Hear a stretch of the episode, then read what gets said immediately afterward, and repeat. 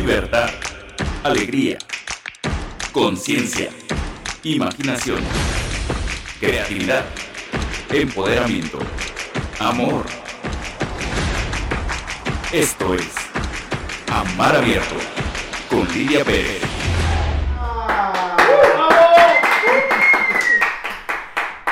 Muy bienvenida, muy bienvenido. Tenemos hoy un programa realmente precioso. Vamos a disfrutar juntos eh, de la belleza, eh, del talento de conmover. Hoy el programa lo estamos dedicando a este hombre que ha tenido esta inmensa capacidad de conmover de manera profunda eh, a millones de personas en todo el mundo. Lo vamos a dedicar a Serrat. Y como sabes, siempre tenemos un personaje del más allá y, tuvimos que elegir entre Machado, entre eh, Benedetti, entre Miguel Hernández y decidimos traer a Miguel Hernández para que nos acompañe en esta comprensión que, que, eh, nos permite reconocer la grandeza, eh, la bonomía, la fuerza de un ser humano que no solamente nos ha conmovido, nos ha nutrido, nos ha acompañado por décadas, sino que también me parece personalmente que eh, ha sido ejemplar en, muchísimos aspectos de, lo humano. Y como sabes, eh, tenemos invitados del más acá y son invitados realmente, realmente interesantes. Te los voy a presentar eh, inmediatamente después de que terminemos esta primera sección de Para vivir sin miedo. Y para vivir sin miedo, el día de hoy, está dedicado a este asunto que es el saber escuchar. Eh, recuerdo en este momento a una pequeña niña que estaba en, la sala de su casa mientras su mamá le, estaba haciendo otras cosas, estaba limpiando objetos y muebles y la mamá iba de un lado al otro mientras la niña le hablaba y le hablaba hasta que la niña desesperada le dijo, mamá, háblame con los ojos. Y sí, este es un evento que ocurrió hace mucho tiempo y se me quedó grabado, porque efectivamente esta niña eh, percibía que su mamá simplemente la oía, no la estaba realmente escuchando y no estaba realmente presente. Entonces, eh, el asunto es que lo que esta niña experimentaba es algo que tú probablemente experimentas en muchísimas situaciones, en muchísimas ocasiones, no solo con desconocidos, sino con personas que te importan mucho, personas que te son muy cercanas, que te son muy, muy importantes y que sin embargo a la hora de hablar con ellos, con ellas, te das cuenta de que están ahí, que te oyen, pero que realmente no están pudiendo escuchar y, eso genera eh, una pérdida de conexión, eh, pero eso no es cualquier cosa, porque es la pérdida del sentido de la, conexión que manifiesta afecto real, que manifiesta empatía real, que manifiesta complicidad, co-creación, y esto es algo que nos hace mucha falta en este momento en el mundo. Como sabes, en, Amar Abierto hemos hablado mucho acerca de la importancia eh, en este momento, en cualquier momento de la historia, pero ahora se ha vuelto urgente, la importancia de integrar energías femeninas y masculinas. Y justo el tema del que estamos hoy conversando se vuelve eh, un ejemplo perfecto. En el acto del diálogo hay eh, presente la energía femenina y la energía masculina. La energía femenina, que es esta parte de saber crear el espacio, eh, la escucha para recibir, para comprender, para, para aceptar, para intimar, para, para conectar, eso es energía femenina. Es crear el espacio en donde el otro es recibido y esta parte masculina que es la de la acción de comunicar, transmitir, en fin. El caso es que para, para nosotros que estamos en este intento de expandir la conciencia de la conexión, del amor, ya sabes, aquí en Amar Abierto nos interesa muchísimo desarrollar esta capacidad que nos vuelve humanos, que nos hace presentes y que hace que nuestras relaciones se vuelvan de verdad importantes, profundas, significativas. No, simplemente relacionarnos solo para resolver necesidades puntuales y superficiales, sino para, para experimentar el gozo más grande que experimentamos los seres humanos, que es el gozo de la intimidad real. Este gozo en donde reconocemos y nos sabemos reconocidos, donde efectivamente podemos co-crear de manera expansiva, de manera creativa. Así que la propuesta de hoy para vivir sin miedo es justamente desarrollar la habilidad, desarrollar esta actitud positiva, de integrar lo que quieres decir, pero también lo que quiere decir el otro. Eh, aprender a conversar es una cualidad enorme, es una cualidad de los sabios, decir y escuchar al mismo tiempo. En fin, nos vamos ahora ya justamente a una gran conversación, una conversación que nos va a nutrir, donde nos vamos a divertir y donde vamos a hacer algo que también es importante hacer, honrar a los seres humanos que sí merecen esto, merecen reconocimiento y merecen espacio en nuestro corazón. Nos vamos amigos ahora a conversando abiertamente y llegan acá nuestros, nuestros invitados.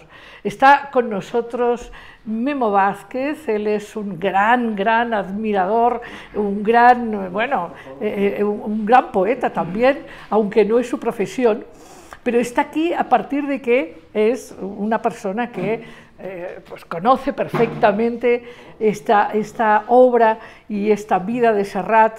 Es un hombre que ha ido a muchísimos conciertos de Serrat, él ya lo va, ya lo va a decir. Y también está con nosotros Rodrigo, Rodrigo González, que él es periodista cultural, ha hecho numerosos programas eh, eh, relacionados con la música, ha estado en el IMER y en otras muchas, eh, digamos, en otros muchos medios, Ricardo González, y es especialista, verdaderamente especialista de la trayectoria, la vida y las creaciones de Serrat.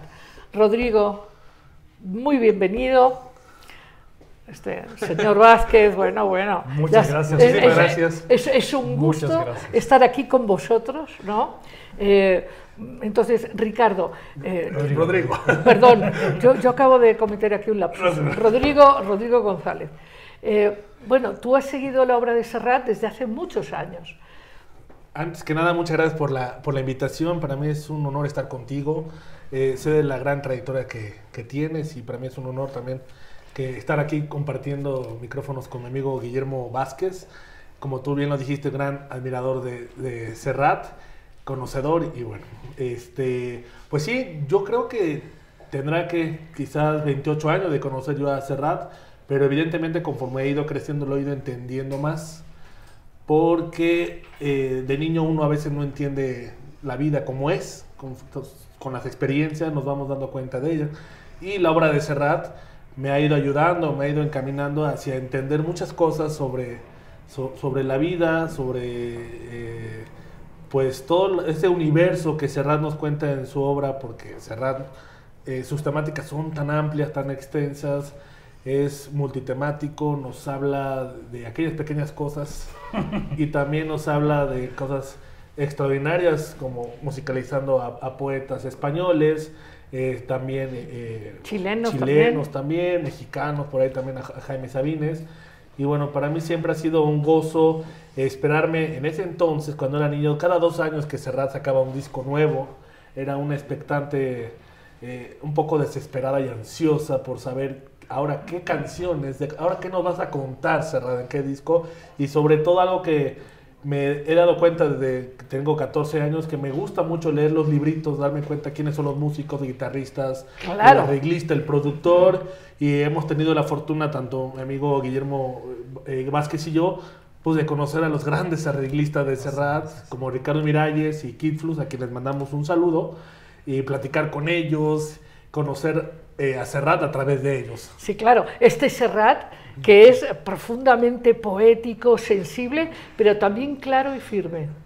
Es firme, es riguroso, eh, tan rigurosa como su música. Nos platican que musicalmente bueno, es muy rico, es complicado. David Palau, que en este año cumple 20 años como guitarrista de Serrat, que además ha estado trabajando con Sergio Dalma, con Mecano, estuvo un rato con David Isbal y nos platicaba justamente eh, en una entrevista que tuve con él hace varios años que cuando lo invita Miralles a unirse a David Palau eh, en un disco de Serrat que fue justamente Versos en la Boca en el año 2002, le dio los papeles, los papeles me refiero al cifrado, a las notas, cómo están los arreglos musicales.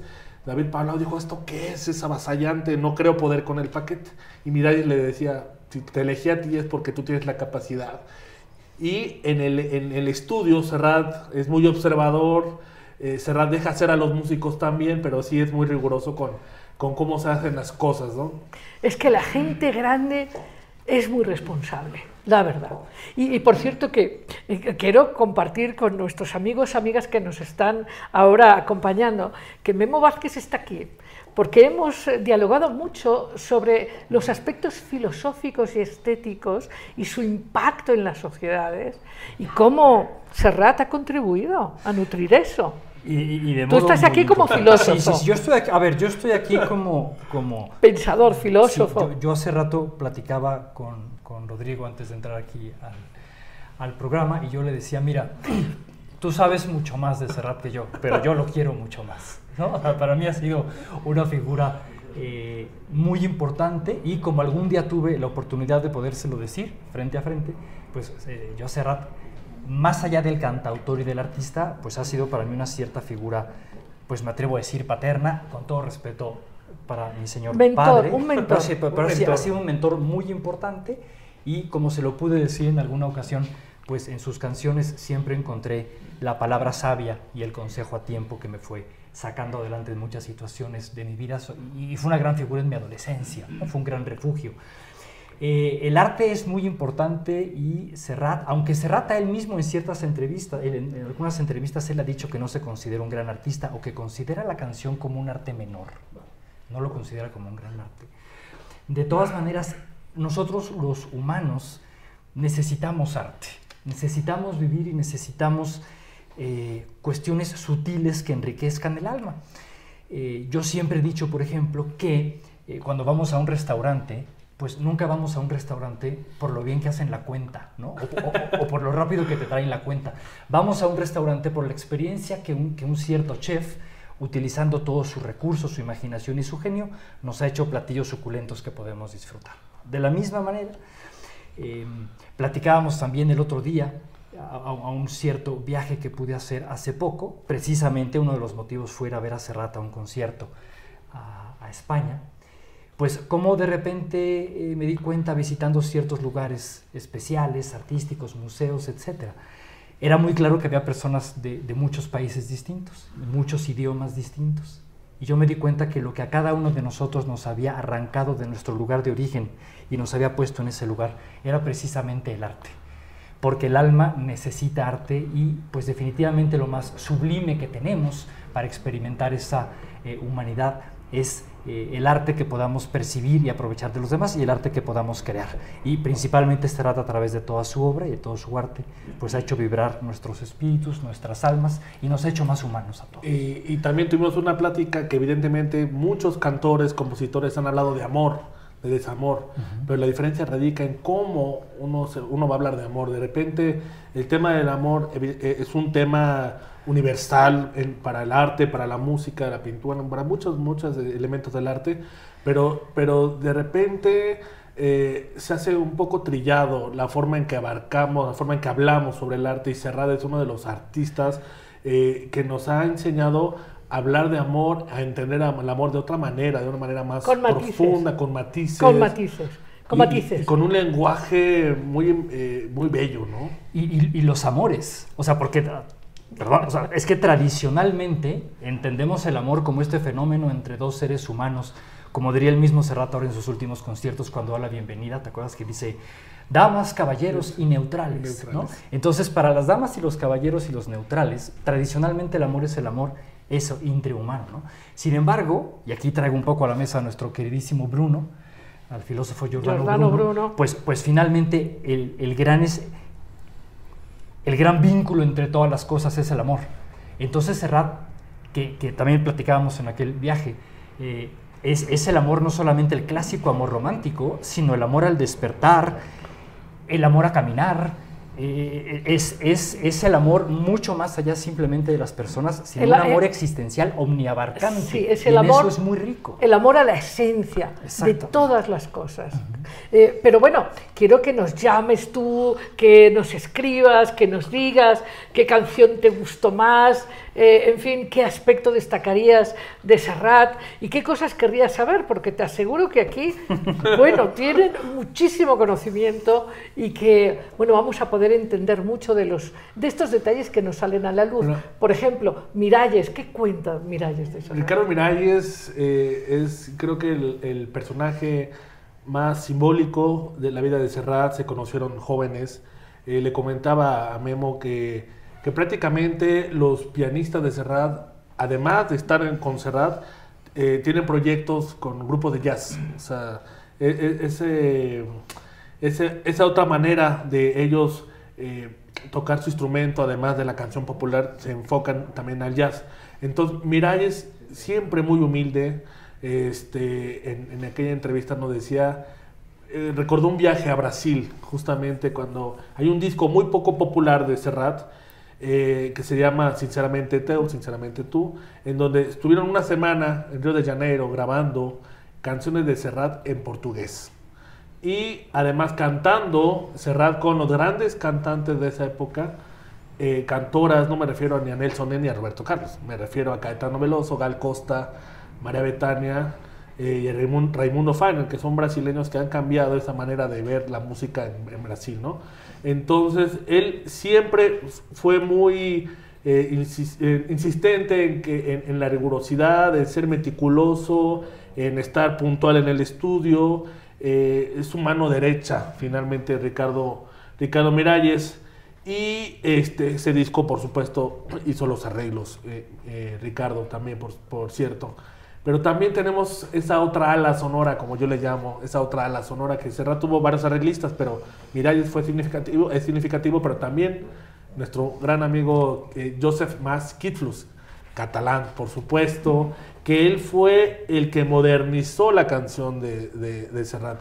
La vistió de tal forma que la modernizó. Nos alejamos un poco de esos arreglos orquestales de Miralles, ¿no? Sí. En aquel disco de Antonio Machado memorable, que esos arreglos son monstruosos. Aquí vamos a tener que cantar, ¿eh? Ah, Ah, pues, por Que supuesto. bueno, está ya todo- todos deben saber que no podemos poner la música de Serrat en directo porque eso tiene derechos y De autor, claro. nos quitarían Bueno. el programa. Pero no nos quita que podemos cantar, ¿eh? Por supuesto. acuerdo, Eh. de acuerdo. Entonces, este Kitflus fue la parte mo- eh, que modernizó la canción de, de, de Serrat. Eh, él fue el que implementó sintetizadores nuevos en esa época. Él siempre adelantado, no- nos comentó en ese viaje a Monterrey, que él siempre buscó la tecnología más avanzada.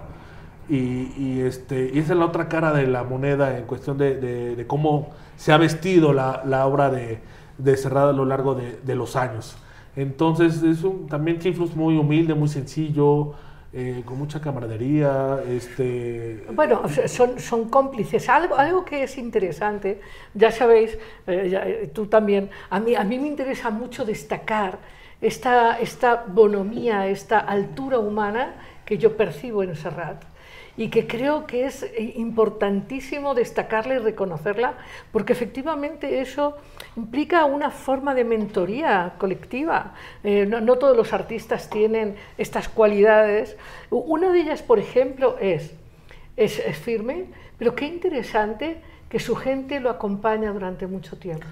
Hace buenos equipos y claro que es firme, si funcionan, funcionan y se, no, también se le conoce el sí, sí y el no, no, ¿no? Pero Sí, y, y, y, Clitfus allá en Monterrey nos comentaba que efectivamente le gusta tomar las cartas en el asunto y prácticamente pues, pues decir qué, cómo, cuándo y dónde acá hace absolutamente todo y efectivamente sí es una persona rigurosa, pero también ha sido riguroso en su obra. Es decir, es una persona, él mismo ha dicho que una de las bendiciones de ser cantante es poder eh, hacerle un homenaje a todo lo que, lo que te gusta en la vida y, y- y poderte irle, irte con la yugular a todo aquello a, a lo que quieres contestar en la realidad. Y para eso también ha sido muy riguroso. Y ha sido muy riguroso en su, en su mensaje, en todas aquellas eh, dimensiones, cualidades o fenómenos humanos que él, que él dice que eso, que eso está mal que ocurra. ¿no? Entonces, haya sido muy, ha, ha sido muy riguroso en ese sentido.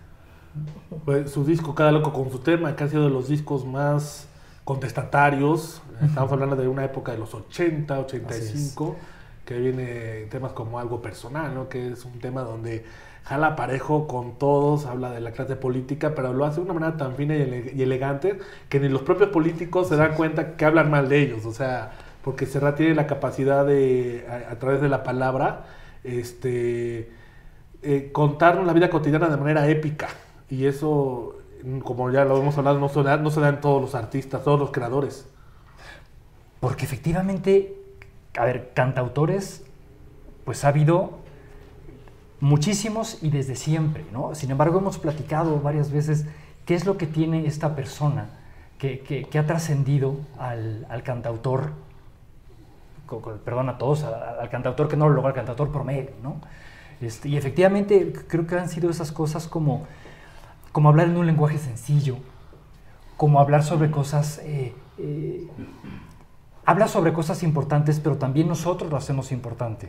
O sea, Serrat, eh, en alguna entrevista que a mí me gustó mucho, decía, yo, yo, hice, yo hice unas canciones, pero la gente, yo no sé si las escucha, porque yo lo que le pongo es un contenedor y la persona al escucharla le pone el contenido de su vida, de modo tal que cada quien se apropie de sus canciones. Claro. Y en esa canción él da, como lo hemos platicado, pues una cierta fórmula, un cierto consejo, un cierto algoritmo existencial de, de- de- cómo ir llevando mejor la vida, mejor la cotidianidad y cómo ir habitando mejor la vida, que, que eso lo podemos hacer eh, eh, todos los días, todas las mañanas. Y entonces cada que, yo, a mí, a mí lo, que, lo que yo creo que sucede es que todos proyectamos en esa canción nuestra propia vida, ahí encontramos respuestas a nuestra propia vida, encontramos esperanzas a nuestra propia vida y además en un lenguaje y con unos ejemplos, como diría Einstein, increíblemente sencillos. ¿no? Claro. Y, es- y eso, y eso te lo llevas puesto y Claro, enriquece claro. la vida. Una, una cualidad de él, por ejemplo, es que él, eh, lo diríamos en lenguaje cotidiano, nunca ha negado la cruz de su parroquia. Nunca ha renegado de su origen, de su calle, Para de su nada. barrio, de su madre, de su padre. O sea, al revés. Al o sea, revés. él es una de las personas que, que enseña en sus maneras de afrontarse y afrontar su vida eh, una cosa que se llama dignidad Claro. autorrespeto, autovaloración. Digamos que en ese sentido es el ejemplo totalmente eh, valioso, contrario a esta actitud de, la posición de vergüenza, de renegar de la propia raíz, de sentirse inadecuados. De, no, él, él ha cantado, ha honrado lo que él es, su propia vida, su propia familia, su propio barrio, ha honrado la vida, tiene una mirada limpia, aceptante. Y- y en un comentario un poco este, apostólico,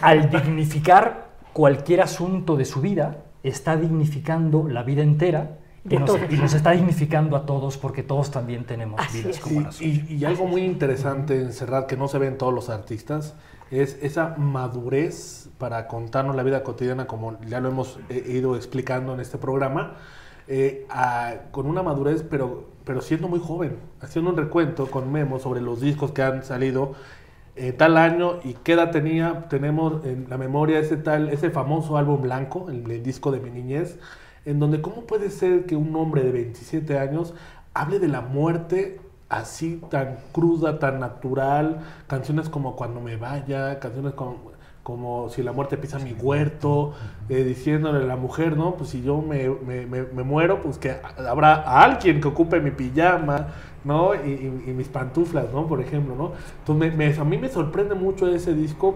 porque es la madurez a plenitud de Serrat y, y tú lo escuchas y dices, ¿qué más cosas nos irá contando este señor? Yo si hubiera vivido en esa época, por supuesto. Pero nos damos cuenta que esa creatividad eh, eh, se alimenta cada vez en cada disco, en cada disco, y siempre tiene algo que contarnos y algo que sorprendernos.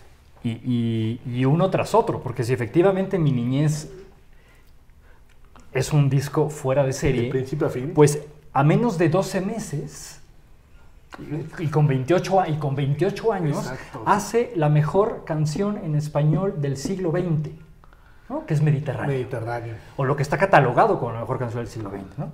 Y, y ese disco de Mediterráneo, la verdad es que no le sobra absoluto, un discazo también, grandes temas, Vagabundear, Tío Alberto, ¿Qué va a ser de eh, ti? Vencidos, Vencido. ¿no? O sea, yo sin ser papá, Sí. me- me- me- esa canción de ¿Qué va a ser de ti? me conmueve, me llena. Digo, no tengo hijas, tengo sobrinas, sí, pero no es lo mismo. Y, y de repente escucho esa canción en el Auditorio Nacional o la escucho en el disco y se me llenan los ojos de, de- de lluvia, ¿no? De Sí. agua. Y- pero eso es Serrat, el que sin ser papá te hace ser papá a través de una canción de, Exacto. de- de paternidad, ¿no? Por lo, con lo cual nos ha hecho experimentar cosas que inclusive en la vida no hemos experimentado, pero las que experimentamos a través de su obra. Y, es- y eso muy poca gente Más de lo logra. 50 años, y tú escuchas Así el disco, suena muy actual, el sonido, o sea, no se escucha viejo.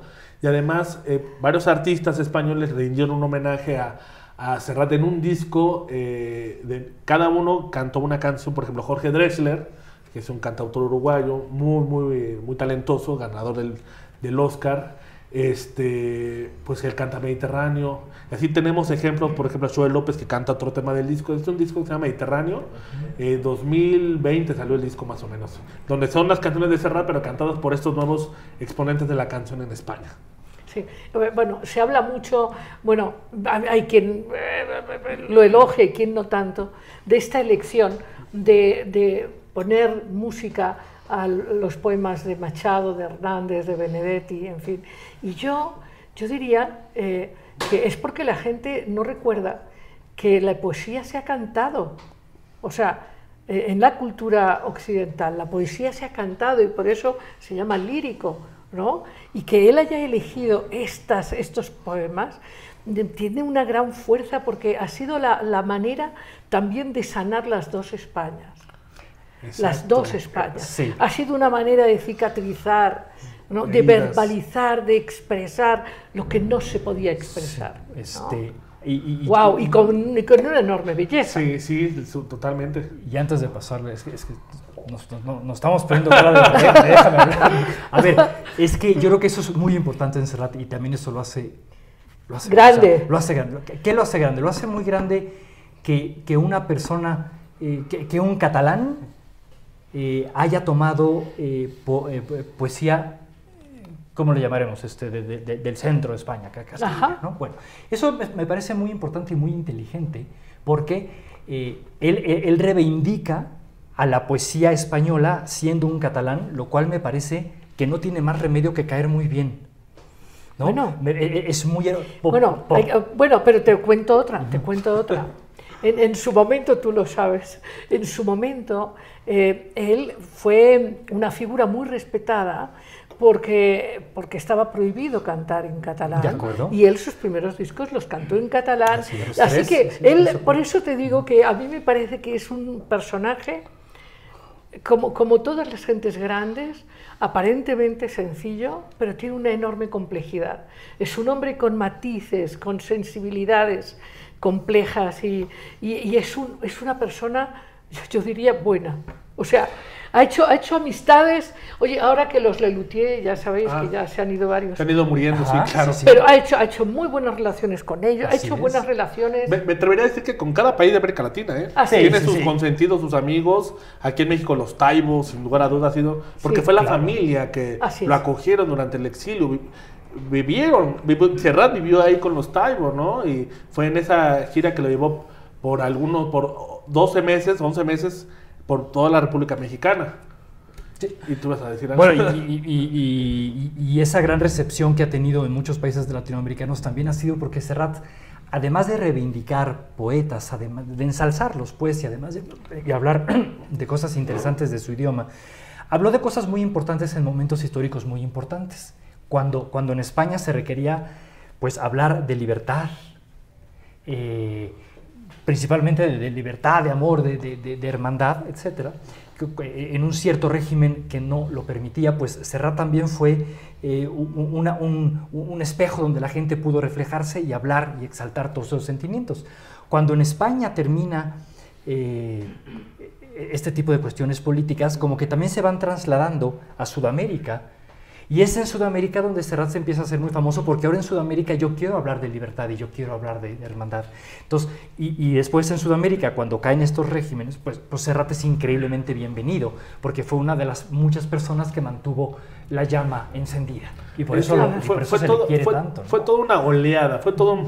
Porque Claro, acompañó Acom- todo un proceso Sí. generacional Eso así es. en, en búsqueda de rompimientos de estructuras viejas, en búsqueda de libertades. Y acompañó en dolores y acompañó en dar esperanzas. Es, es que también en, Totalmente, eh, en, en- totalmente, en cada sí. país de América Latina también tuvieron sus propios artistas que enaltecieron la libertad, el amor. En Argentina, pues Mercedes Sosa, León Gieco. En Brasil, eh, que también fueron exiliados, Caetano Veloso, Gilberto Gil y Chico Buarque, ¿no? Eh, eh, por ejemplo, en, en- en Uruguay, Alfredo Citarrosa, Daniel Biglietti, o sea, eh, eh, cada país de Latinoamérica, por esa convulsión de las dictaduras, tuvieron sus, ejes musicales y sus ejes artísticos. Aquí en México, tal vez no, no eh, bueno, vivíamos una dictadura como disfrazada con Díaz Ordaz, pero yo creo que sí vivíamos una dictadura. No me tocó vivir esa época, pero yo me atrevo a decir que sí. Y a raíz del golpe estudiantil, pues surgieron artistas como los folcloristas, Oscar Chávez. Bueno, los folcloristas ya existían, pero eh, to- tomaron más, mayor auge. Amparo Ochoa, Oscar Chávez, Salvadores Negrojeda. O sea, cada país eh, el gremio artístico de alguna manera respondía a las cuestiones políticas, pero evi- evidentemente lo de Serrat sí fue algo monumental, eh, este, porque la dictadura con Franco eh, creo que ha sido de las dictaduras más sangrientas que ha tenido el mundo en- en- moderno, y, y, y- y si no es para menos todo lo que Serrat tuvo que vivir, eh, y, de alguna manera también viviendo aquí en México, hacer em- empático con los artistas y que la gente lo fuera admirando y conociendo, ¿no? O sea, creo que sí es un, eh, un y personaje. admirado en su congruencia, ¿no? en, en su discurso, porque también se hace un momento que tenía que ser una buena persona. Yo creo que también una de las grandes cualidades de Serrat es que sí, a ver, y platicando con, con varias personas, como que siempre hemos dicho, es que, es que además parece realmente de una pieza, parecería una persona absolutamente congruente, nunca se le ha sabido ningún escándalo, ni chiquito, ni mediano, ni, ni regular, ni nada. Entonces, al parecer, sí, sí es, sí es la encarnación de su mensaje, lo cual es muy difícil de lograr, lo cual no tiene más remedio que ser profundamente atractivo. Claro, esa integridad es extraordinaria. As- Así es. Y es efectivamente un hombre, yo, yo, mm, vuelvo a insistir sobre la importancia de integrar energías femeninas y masculinas, porque esto lo necesita la humanidad urgentemente, y ahí tenemos un hombre con una gran energía femenina, Exacto. una gran sensibilidad, una gran introspección, una gran creatividad, imaginación, pero a la vez un hombre súper estructurado, activo, responsable, trabajador, o sea, que, que además jamás se la creyó, ¿no? En el sentido, oye, ve- ve- verlo a los 80 años en un escenario entero, eso dice muchísimo. Dice mucho. Dice muchísimo. Y hemos comentado que incluso, eh, tomando en cuenta la última gira de Mediterráneo de hace tres años, eh, me, Ah. pare- me parece que hoy se le ve todavía mejor, ¿no? Sí, la, la, la voz, por ejemplo, Sí. cuando por- presentó Mediterráneo, 48 años después de aquel disco el 71, que le preguntábamos en la conferencia de prensa que por qué no se esperó a los 50 años. Dijo, "Pues, porque Porque lo no quise se hacer, llegar, claro. quise hacerlo en este año porque no sabemos qué pueda pasar Oye, después. Bueno, y tenemos que ver qué, qué tantos mensajes nos han hecho llegar, ¿verdad, Edgar? A ver, cuéntanos cosas por ahí, por favor. Sí, muchas participaciones en YouTube. eh, saludos como Luz, Luz Vite dice saludos. Sofía Figuemán, felicidades Rodrigo.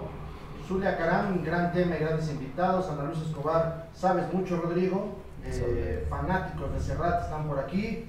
Eh, Elmer Palomec, saludos estimado Rodrigo, es un gusto verte por estos medios, felicitaciones, son tus opiniones tan acertadas como siempre. Eh, dicen que de la canción que atrapó o los atrapó es más fácil decir cuál no los ha atrapado. Felicidades a los dos, mi canción favorita, Mediterráneo, dicen aquí. La, coherentra- la coherencia entre su vida y su obra, dice Zulia Caram. Eh, Rosandrea Castillo dice canción favorita según la época, cuando lo conocí en los 70, Mediterráneo, cuando nacieron mis hijos, esos locos bajitos. Uy, claro. qué belleza. No hago otra cosa que pensar en ti para la época de enamorarse, de la fiesta, eh, también comentan aquí. Claro. Una canción es una poesía con música. Margarita Padrón Carrillo dice, muy buenas noches, Y mi canción favorita, antes y ahora, Cantares, dicen en YouTube, algunos comentarios. Más que preguntas, hoy están participando Sí. de esta forma. Julia Pérez López dice saludos desde Barcelona, muy buenas noches. Me gusta mucho la canción de Hoy puede ser un gran día, entre Pues, sí. otras.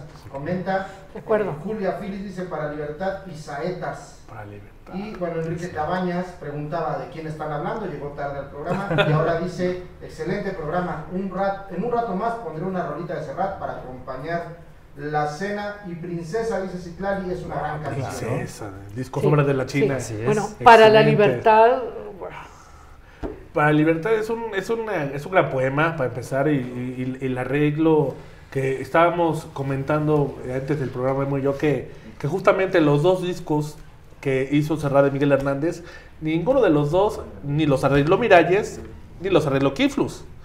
El disco de Miguel Hernández del 72 lo arregló Francesc Burrol, catalán. Y en el del 2010, 2011, si no mal recuerdo, que fue Hijo de la Luz y de la Sombra, que por cierto es un poema hermoso, este, ganó, una, eh, ganó como canción del año en España.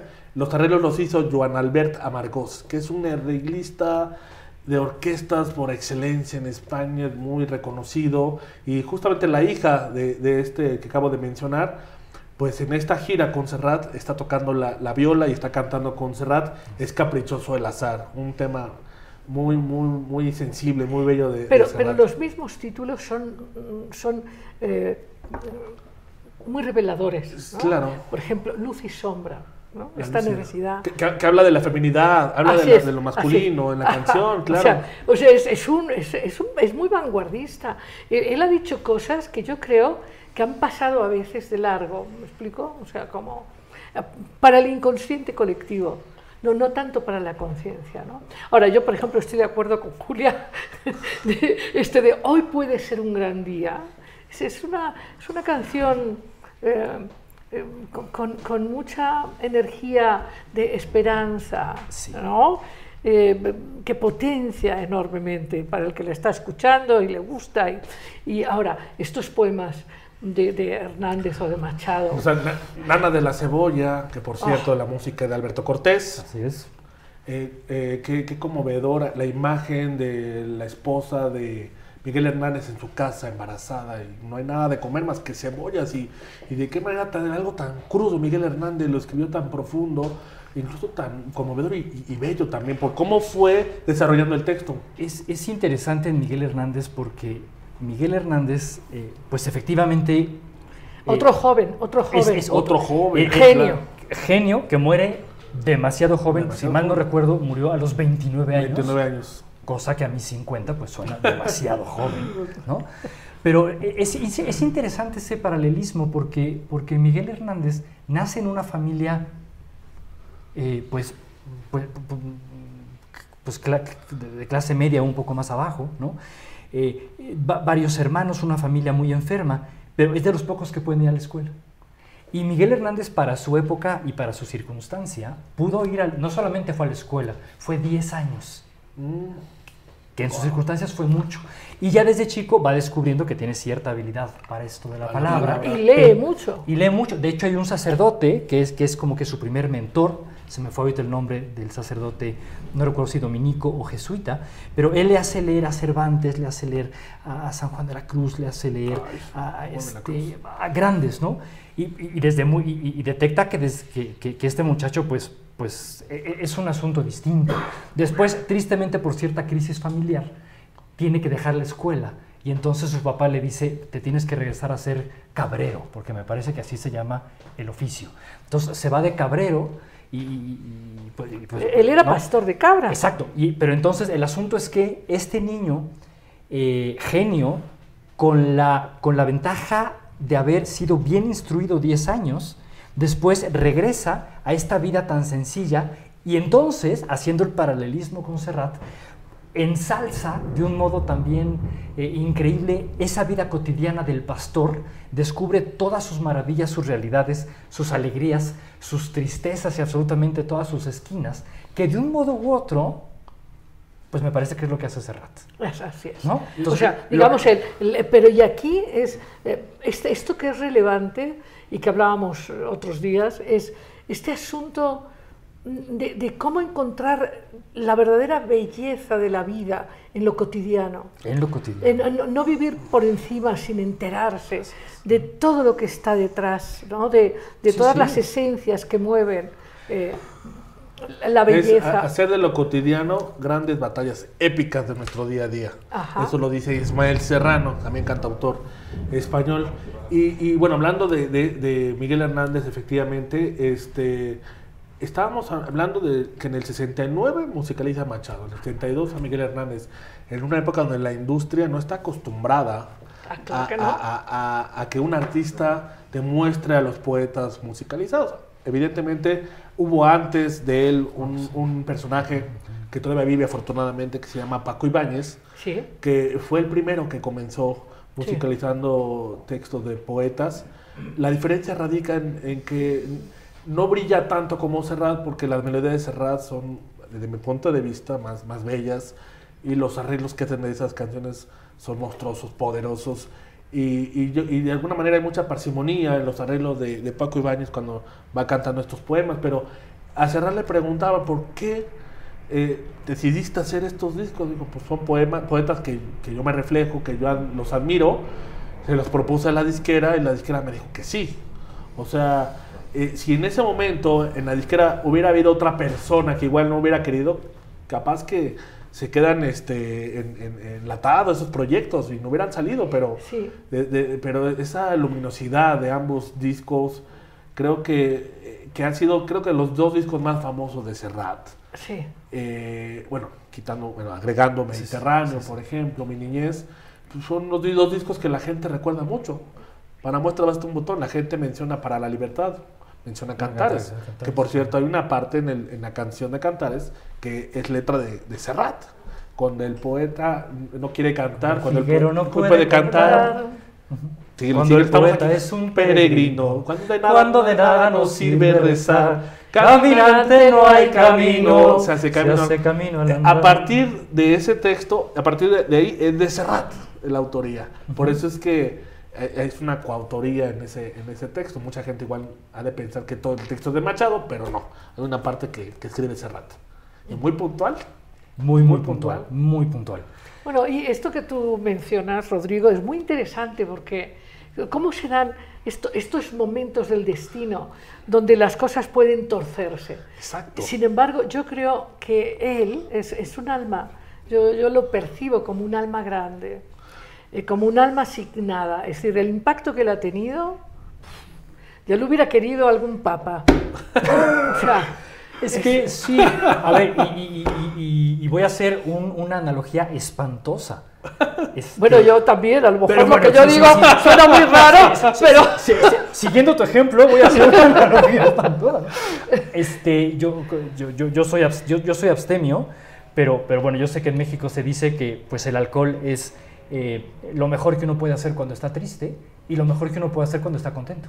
¿no? Porque acompaña absolutamente. Para celebrar, ¿no? en- en- Claro, en todo el ámbito de- es que, y esto, esto que mencionas, o sea, los mensajes, las canciones, los consejos, las sugerencias, las direcciones, las reflexiones, etcétera, me parece que la obra de Serrat es un perfecto acompañante en la alegría, en la tristeza y en todo lo de en medio y nos permite esta cosa tan importante eh, que, que nos- que los humanos necesitamos, que es a algún cierto momento de la vida darle sentido saber que hay salida y saber que hay un mañana mejor.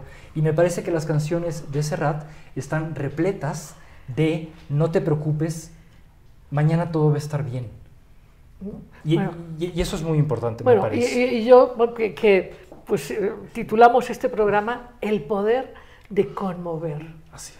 Porque en estos, no sé, yo diría que en general vivimos demasiado a prisa, eh, muy orientados a la funcionalidad y a los resultados económicos, y, pero, pero nos hemos olvidado de la importancia de la emoción. La emoción sentida, no, no, no, no, no eh, digamos, esta, esta emoción instintiva, reactiva, no, no. Superficial, Ajá, poco superficial. durable, Ajá, más No, profundo. no, el sentimiento Sí, profundo. sí, sí, sí. Esto que conmueve realmente, esto que vosotros comentabais de, bueno, estos locos bajitos, tú decías, eh, conmover a un padre, Sin ser sin papá. serlo. Sin ser papá, ¿no? ¿no? Sí, sí, O claro. sea, Claro. o, o- o- o conmover, eh, conmover la pérdida de un amor, quizás reconocer la incapacidad que uno tuvo de valorar al ser amado, en fin, tantas situaciones que responden a lo más humano, a, a lo noble de lo humano. ¿no? Porque eh, Serrat ha cantado a la belleza de la vida y también ha convocado y ha conmovido los mejores sentimientos humanos. Y eso no me digáis que no es impactante, nutridor, eh, o sea, elogiable. Incluso hoy en la mañana pensaba que hay canciones como Cuando me vaya, ¿no? Ah, no es, eh, este, amigo, amigo, amigo mío. mío. Es- pero, pero- Canten, pero es que canten. fíjate qué interesante. Amigo mío que desde que el tiempo fue, tiempo va sembrando guijarros. Yo en la mañana pensaba lo siguiente. Amigo mío que desde que el tiempo fue, tiempo va sembrando guijarros. ¿Qué quiere decir? No sé, pero se la creo.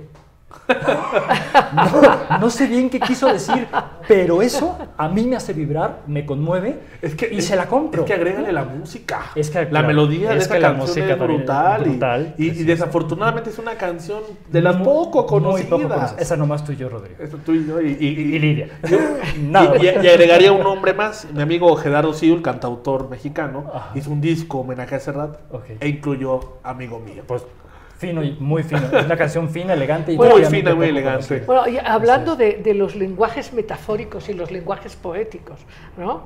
De vuela esta canción, Lucía. Ah, sí. Sí, eso, pues, claro, ¿no? Y bueno, el otro día también discutíamos que este...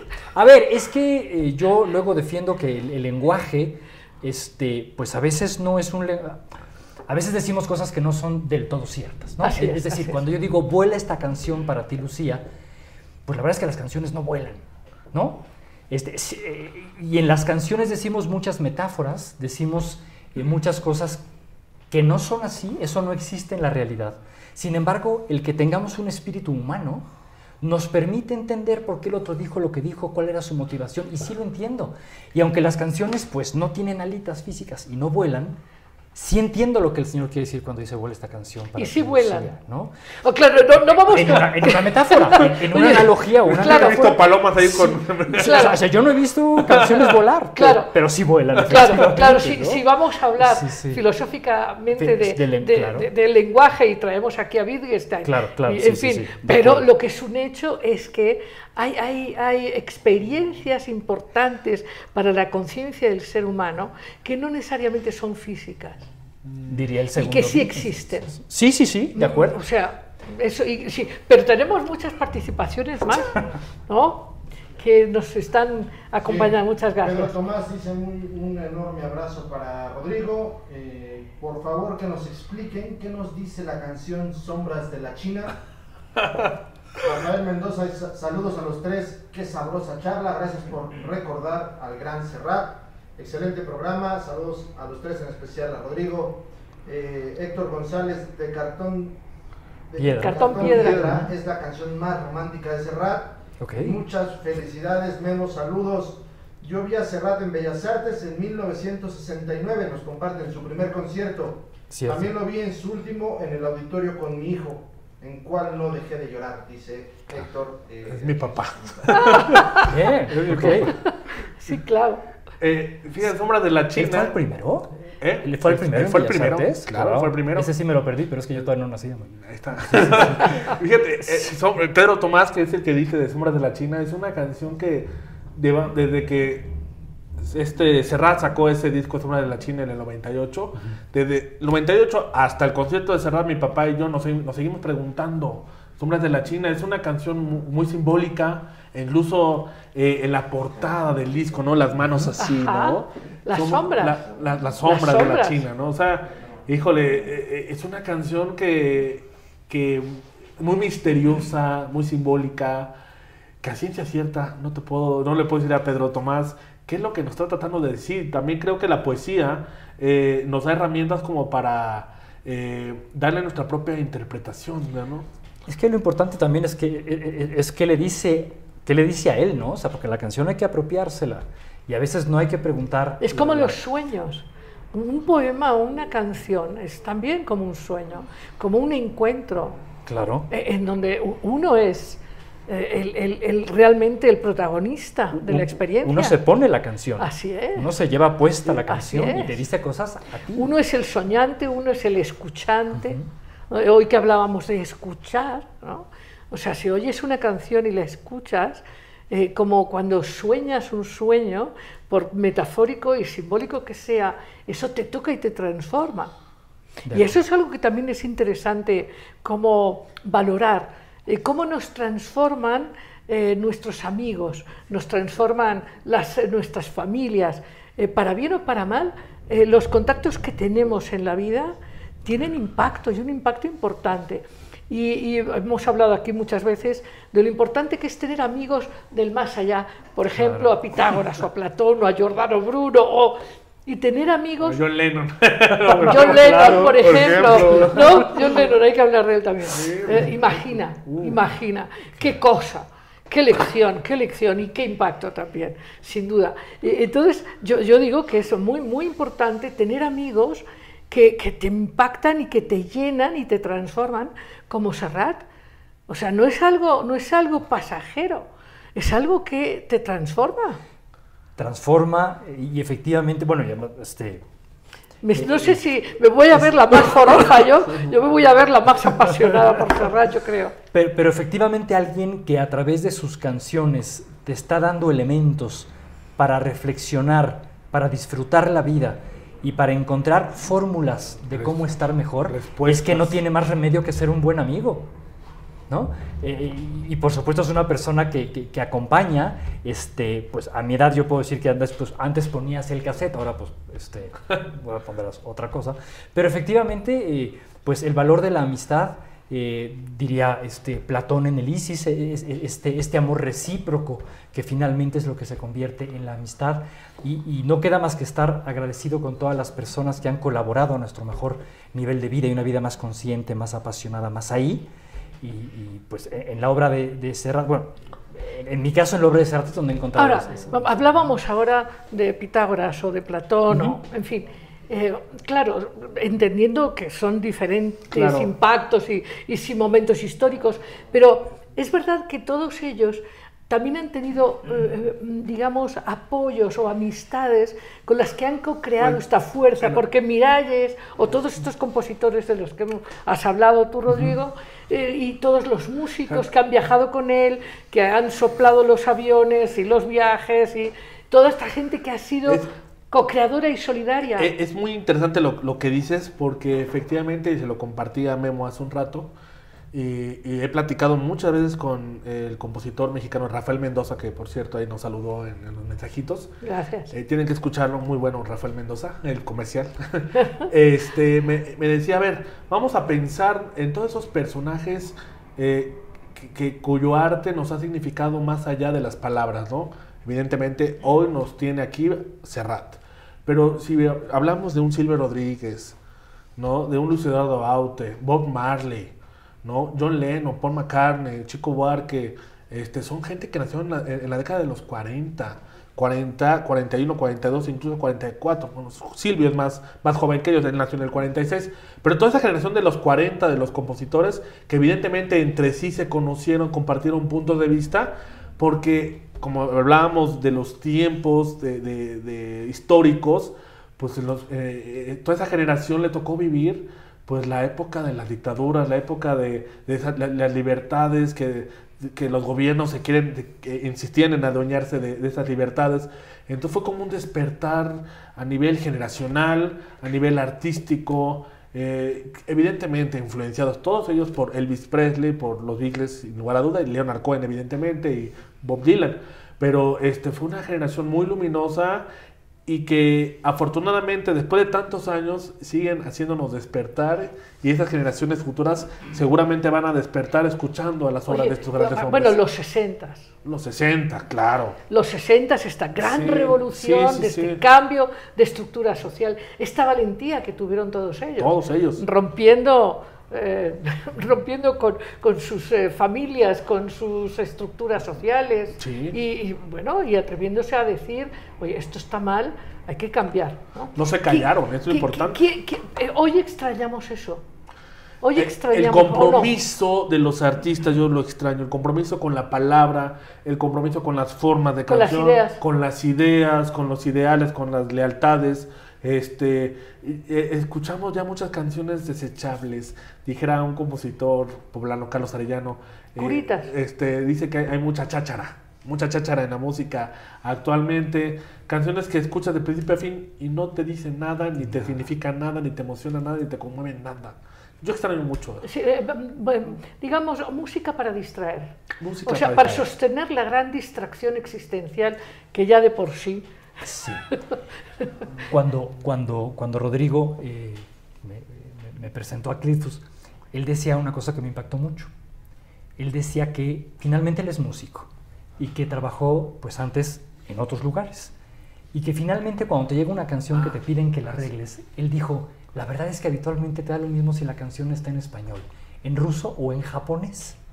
Sí, me lo acuerdo. recuerdo porque dijo esos dos Me idiomas, acuerdo. pero cuando empecé a trabajar acá, de repente dije, espérame tantito. Esta letra es, o sea, aquí sí hay que escuchar, ¿no?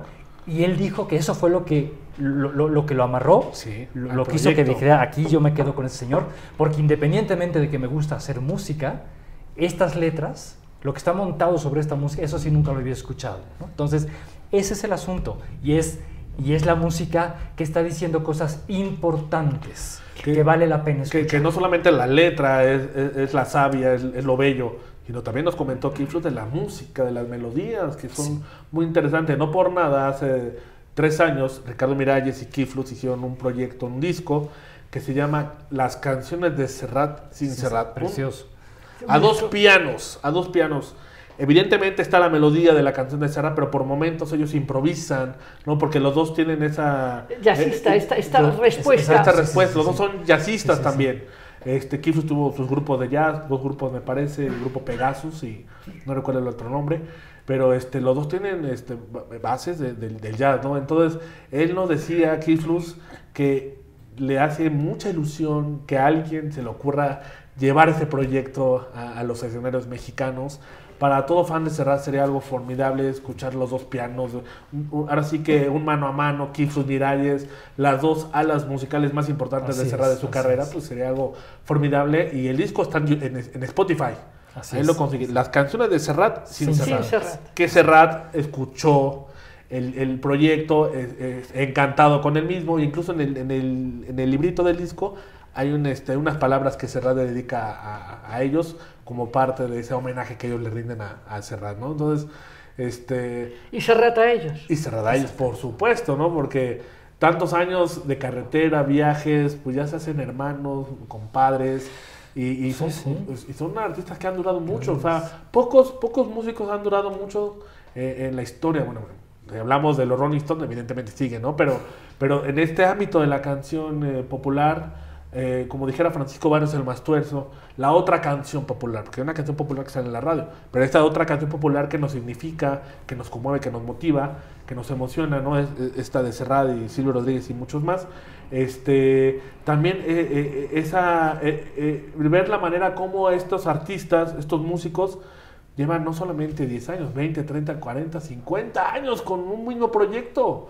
Porque cada disco les significa algo y les interesa y les emociona cada vez que, que están participando con Serrat, ¿no? Bueno, la, la gente más, más joven que tienen ahora 25, 26 años, muchos de ellos no conocen a Serrat. Desafortunadamente no, porque también los canales de difusión para Serrat, este, aunque, aunque Serrat tiene muchos años con disquera transnacional, pues no es un artista que pasa en la radio, ¿no? Yo estando en el IMER procu- procuraba programar a Serrat, este, eh, había un banquete ahí en la radio, teníamos nuestra barra de clásicos y poníamos muchas canciones de Serrat y de Alberto Cortés y de otros artistas. Pero evidentemente, ¿no? Aunque Serrat tiene una, forma parte de la industria, eh, la, la gente que lo, que lo va a ver, pues hay gente que lo sigue año con año, que tiene como tú 30 años siguiéndolo, que no necesita eh, eh, exponerlo en la radio. Pones un cartel en Facebook, en la calle, Serrat viene a México, y eso se llena. Y se llena en un en- minuto. en un minuto. Por cierto, he de decir, he de decir, eh, los boletos para, los, para el último Ah, día, volaron en menos de media hora. Me comentó un amigo en Madrid, en el Wizzing Center, que creo que tiene, tiene cuatro fechas, tres fechas. Me dijo, Rodrigo, en dos minutos se acabaron. Se acabaron. Se acabaron. Ah, y ¿sabes qué pasó? Hubo, hubo compañías, no sé por qué se hace así, pero, y no sé qué también está hecho, que, que compraron todos los boletos y los revendieron Ah, muchísimo más caros. Ya. Y- pe- pero, esas, pero, pero igual se agotaron, ¿me entiendes? Y, el- los dos de aquí, de, de- o sea, también acá, el, de México, el, el- el de Monterrey, los dos de México y el de Guadalajara. Guadalajara. Esos también, o sea, el, el- Se- el- se el agotó. mismo día que salió, o sea, yo creo que no duraron 48 horas en, en taquilla los boletos, se agotó inmediatamente. Pues la segunda fecha de cerrada en el auditorio sí tardó un poquito. Tardó un poquito, había dos semanas antes, se agotaron, pero sí tardó un poquito. Y también, este, bueno, Facebook.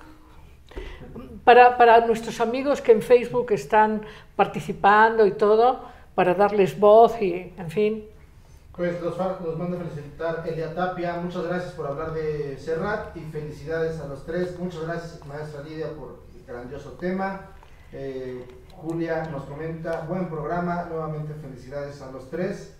Gracias. Eh, y bueno, dicen acá Héctor, Lidia, hoy te conozco y rayas mucha buena vibra. Eh, Guillermo, vaya que conoces a Serrat, pero sobre todo lo sientes, te felicito. Rodrigo, yo sé que lo vives porque te conozco desde chiquito, soy testigo de tu maravilloso fanatismo, nos comentan aquí. Y bueno, lanzamos una pregunta ahí en, en- en los canales de YouTube y Facebook que dice, ¿cuál es la canción de Serrat que dedicaron o te dedicaron? A ver, Cal, ¿qué nos contestan? Muy bien, muy bien. Bueno, tú, ¿qué, qué contestad vosotros? ¿Cuál es la que me han dicho? ¿Sí? Si te han dedicado o has dedicado alguna canción de Serrat. Sí, pues, pues, este, eh, pues por ejemplo, cuando, cuando, cuando estaba yo eh, haciendo toda mi, mi, mi campaña personal para, para conquistar a mi ahora esposa, pues entonces varias veces le mandé, evidentemente, no hago otra cosa que pensar en ti. ¿no? Mandamos saludos aquí. Sí, sí, sí. seguro, que, seguro que anda por ahí Por escuchando. supuesto. ¿Tú cuál has dedicado, bro? yo he dedicado, a ver, a ver, eh, híjole, son tantos, ah, no, no. Eh, donde quiera que estés, Ok. eh, del disco Sombras de la China, que ese disco es un- muy importante. Ajá. Tenía yo de edad de, ¿qué? 14 años, cuando, cuando salió ese disco más o menos. Donde quiera que estés, que aparte goza de una simplicidad en la, en la- en la instrumentación. Es una guitarra, pero la guitarra te va llevando junto con la letra, que es bellísima esa letra. Es- busquen esa canción donde quiera que estés. Una canción bellísima, por cierto. Y, y también, eh, no es que la haya dedicado yo, pero por ejemplo, me acuerdo mucho cuando yo tenía 11 años, de repente le decía a mi papá, a ver, esta canción me encanta, me gusta mucho, no le entiendo mucho la letra, pero la música y el arreglo es brutal, que es una canción que se llama Disculpe el Señor. Uf. Entonces mi papá me explicó el texto poco a poco. Yo me acuerdo, yo espero que se acuerde él. espero que se acuerde. Entonces este, me, me explicó, eh, yo, Carlos Marx, sí es Carlos Marx, ¿no? Ya me empezó, tiene que conocer la canción de sus Ajá. amigos, pero escúchenla. Entonces mi papá me fue desglosando casi casi párrafo, verso por verso, párrafo por párrafo. Dije, ah, claro, evidentemente cobra otro sentido, ¿no? Y, y- y es una canción que ha sido de las grandes ausencias en esta gira de despedida, ya comentándolo Memo y yo, que es una canción bellísima, eh, contestataria, muy fina, el, el arreglo de Kiflus es avasallante, impecable, y, y eso se lo platicamos en Monterrey, ¿te acuerdas? Así es. Bueno, Así qué es. afortunados sois, ¿eh? Sí, la, sí, la verdad, sí, sí, sí. Qué, Yo- yo- qué yo la afortunados somos.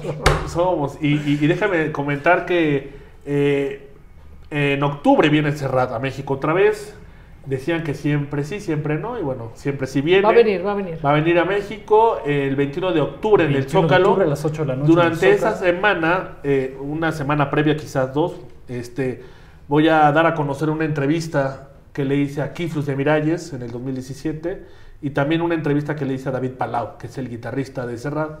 Lo reconocerán, pelo largo, gorra impecable, siempre está así en los conciertos y que cumple eh, David Palau 20 años con Serrat desde el disco Versos en la Boca. Bueno, hasta la antología desordenada y estas últimas, estos conciertos que va a dar en este año. Entonces vamos a, Oye, a qué, dar sorpresas. qué- qué- qué bonita elección eh, la tuya, de dedicarte profesionalmente a compartir el gozo y la belleza del arte.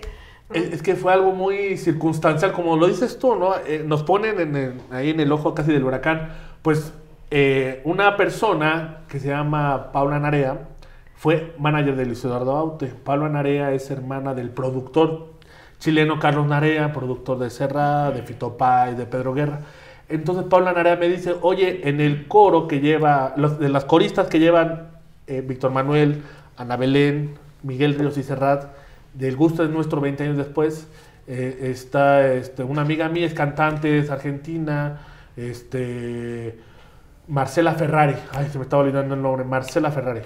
Entonces me dijo, oye, ¿puedes hacerle una entrevista? Se va a presentar. Ok, la entrevistamos, perfecto.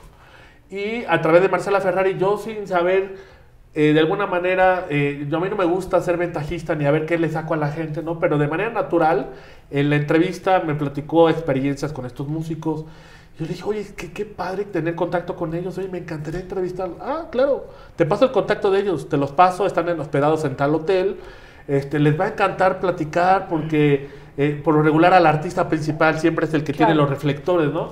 Y efectivamente, ¿no? En un hotel de Álvaro Obregón, no digo el nombre, ahí fue la entrevista, y tenía a Kiflos aquí y a Miralles y yo enfrente de ellos y... ¿Qué más? No, no, no, fue Te- una te- maravilla. Te, te lo pregunto para compartir con todas estas personas que además te admiran y te quieren mucho, eh, que, y, pero habría un- algunas que no te conocían. ¿Dónde te pueden buscar en YouTube? Eh, estoy como Cancionistas Oficial en Facebook, en YouTube estoy como Cancionistas Oficial MX, en Instagram Cancionistas Oficial MX, y bueno, también tengo un perfil personal que es como Rodrigo González, ¿no? ahí no, Muy no bien. hay pierde. Ca- ca- cancionistas, Can- cancionistas ofici- oficial. Cancionistas Cancionistas oficial.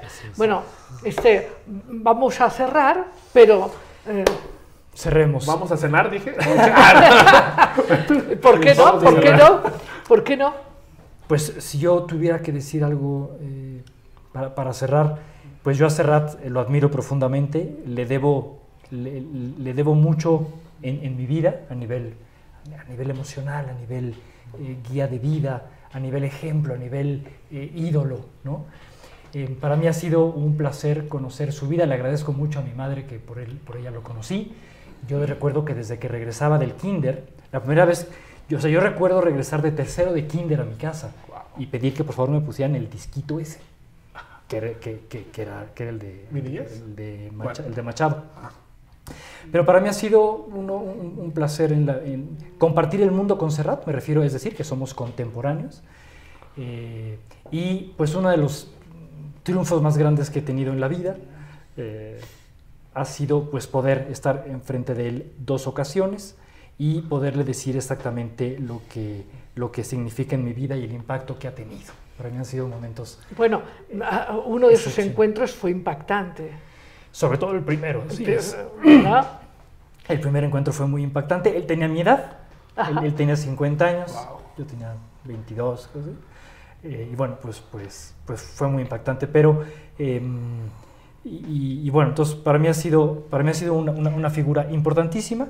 Me ha- Es, es- es interesante porque eh, las grandes conexiones humanas no necesariamente tienen que ser físicas ni cotidianas. de acuerdo. ¿no? De acuerdo. Me refiero a cotidianas en el sentido de que tiene que estar Claro, viviendo en tu casa. ¿no? claro. Sin embargo, imagínate qué buen karma traía yo, ¿no? que, es- que después de desear durante años un día poderlo conocer, un día voy con unos amigos a celebrar un cumpleaños a Tepoztlán este, y al señor me lo pusieron. Este, Enfrente. Y en ¿no? el aeropuerto nos los pusieron. Y el otro lo pusieron en el aeropuerto, exactamente, donde pudimos platicar también algunos minutos con él. Y bueno, pues Serrat para mí, yo cierro diciendo un comentario que es que, que es, como tú sabes, yo doy clases de, de filosofía, de historia de la filosofía, y pues cuando a mí mis alumnos me preguntan, oiga, profe, ¿y para usted cuál es el filósofo más importante que ha existido en la historia del pensamiento? Yo siempre contesto, "Pff, Serrat. Sin ¿no? duda. ¿Quién ha dicho más verdades que Serrat? O sea, hay grandes filósofos, pero tranquilos. O sea, aquí el que reparte el pan es Serrat, ¿no? Y yo siempre lo he considerado, pues, como últimamente lo he puesto ahí en mis redes sociales, Exacto. pues el, el más grande de los filósofos, el más profundo de los pensadores y el más preciso de los poetas. Le debo mucho, fue un placer compartir eh, el planeta con él, su obra con él, y, Y pues yo me considero un absoluto eh, ap- apóstol Pues, de Serrat. pues, pues yo os felicito a yo siempre ambos. digo que soy serratista descalzo. Hay que hacer la iglesia, ¿no? Hay que hacer Hay que toda hacerlo la- en una iglesia, por supuesto. Eh, muy bien. Yo os agradezco a ambos y también a todos los que nos han acompañado y deciros que en esta propuesta de Mar Abierto algo que ha sido y es interesante es, eh, es abrir y expandir lo más humano que tenemos, que es la valoración, el aprecio, que nos lleva de verdad al gozo y, y a una verdadera libertad interior. Así es. Así que muchísimas gracias. Gracias a, a- a ti, Lidia, por, por el espacio. Gracias, Memo, por siempre eh, compartir más allá de cerrar la amistad, este, anécdotas y experiencias. Y, y yo, déjeme cerrar con algo sí, bien, claro. bien interesante. Que yo le agradezco a Serrat, que gracias a Serrat eh, ha sido el vínculo más importante que yo tengo con mi padre, desde la niñez hasta la fecha. Concierto de Serrat, no voy a verlo sin- más que con él. Bueno, mi amigo que me invitó a, a Monterrey, que fuimos a Monterrey. Pero para mí Serrat es un vínculo que tengo con mi padre desde la niñez y, y ha sido prácticamente toda la vida. O sea, no puedo pensar en Serrat sin pensar en mi papá. Qué bonito. Qué bonito, sí, sí. Qué profundo, porque es un vínculo lleno de belleza, de poesía, de nobleza, de conocimiento. La gran herencia que me dejó mi papá en vida que me estoy. Muy bien, pues muchísimas, gracias. muchísimas Muchas gracias, muchas gracias, eh, muchas Gracias a todo el equipo, Gracias también a a todos, ustedes, este, a gracias a todos. todos. Si a la gente. tecnología que está allá atrás se quedarían impactados. Impactadísimo. Gracias a todos los que vieron, y gracias a los, pen- por los mensajes. Un saludo a todos. Así es. Muy bien, amigos, si nos vamos, ya saben, a cuentos sin cuento. No se lo pierdan, es en un instante.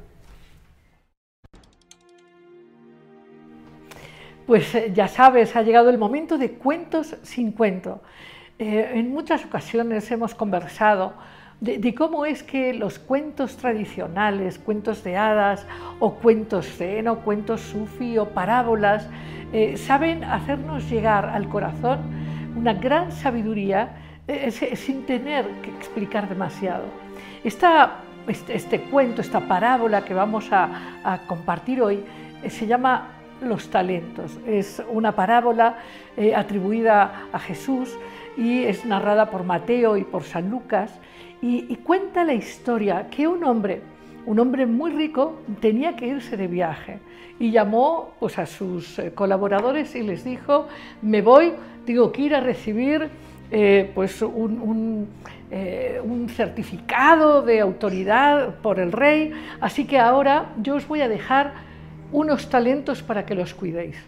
En, la parábola de, en, digamos en la versión de Lucas son minas, en Mateo son talentos.